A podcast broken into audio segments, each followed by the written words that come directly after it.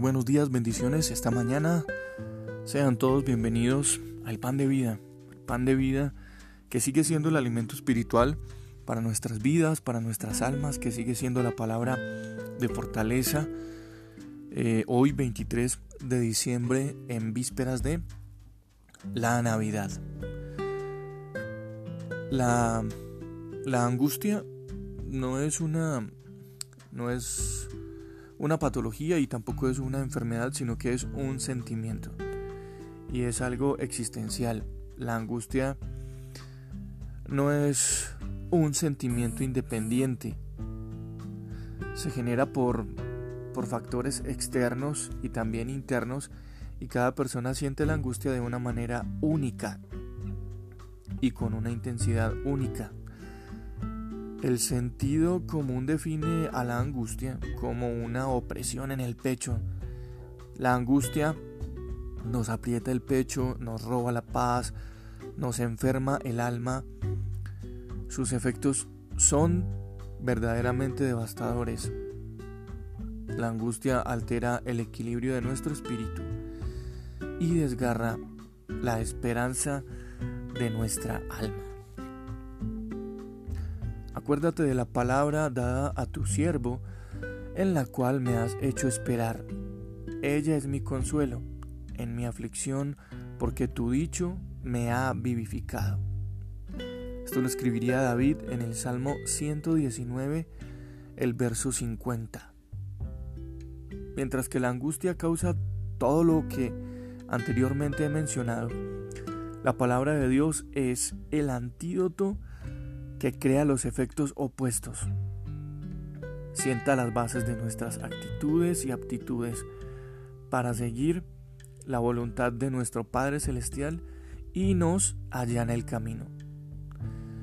Para glorificarle en pensamiento, en obra y en cada paso que damos.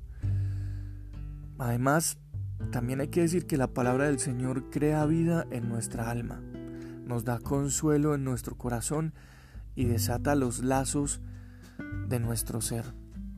La palabra de Dios es como aquel tónico para nuestro corazón y el refrigerio para el alma afligida. Así que una buena lectura de la palabra de Dios eh, y examinar también lo que estamos leyendo y lo que estamos Em, escudriñando lo que estamos por allí buscando de Dios en su palabra, eh, también es muy importante em, escuchar y guardar lo que se recibe.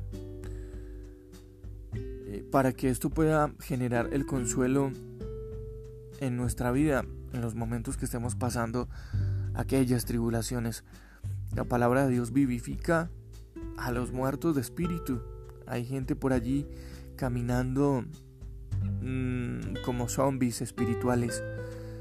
Es decir, hay tanta obscuridad, tanta enfermedad y tanta muerte en sus espíritus, sin importar que vivan, viva, vivan vidas eh, profesionales, productivas o familiares aparentemente eh, muy bonitas, pero por dentro no hay una vida espiritual y la palabra de Dios eso es lo que hace, devolvernos a la vida en espíritu, para que podamos eh, vivir y compartir no solamente con nuestras familias o con un entorno social mm, eh, definido o particular, no, sino también para que tengamos una vida de relación con Dios.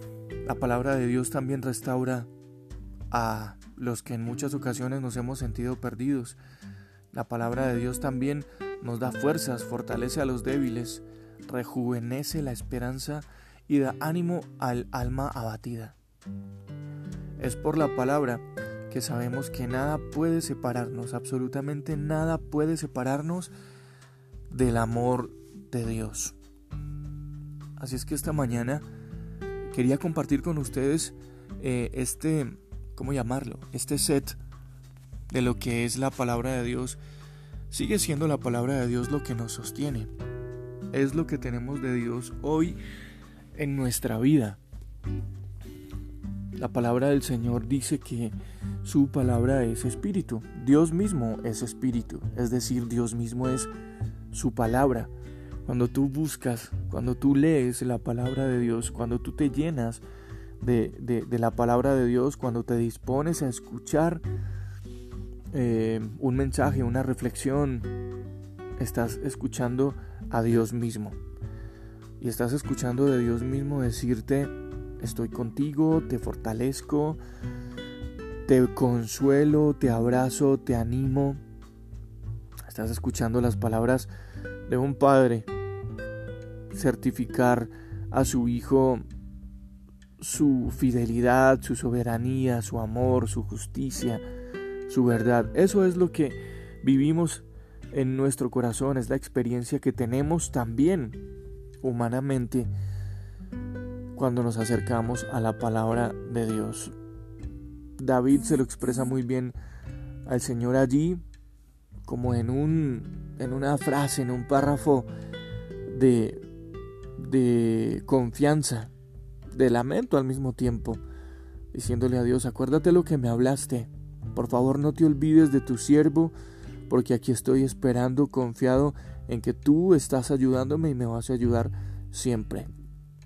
No sé, tal vez de pronto haya alguien que esta mañana mm, necesite volver a extender su fe y su confianza hacia la palabra de Dios para sentir que Dios mismo está allí, no solamente para responder nuestras peticiones, no solamente inclinando su oído y estando pendiente de nosotros solo para lo que necesitamos, no, Dios, Dios también está allí por medio de su palabra diciéndote, vamos a caminar juntos y te puedo hacer experimentar eh, los mejores momentos de tu vida. Yo soy Juan Carlos Piedraíta. Esta mañana de, 23 de diciembre quiero compartir con ustedes esta reflexión, esperando con ayuda del Señor que estos días de Navidad sean días realmente de congregarnos en familia, de, reunirnos en familia, de regalarnos en, en, momentos de familia los que nos podamos reunir, mm, de regalarnos la oportunidad todos juntos de permitir que realmente Jesús nazca en nuestros corazones y creyéndole a su palabra. Un abrazo para todos ustedes y bendiciones.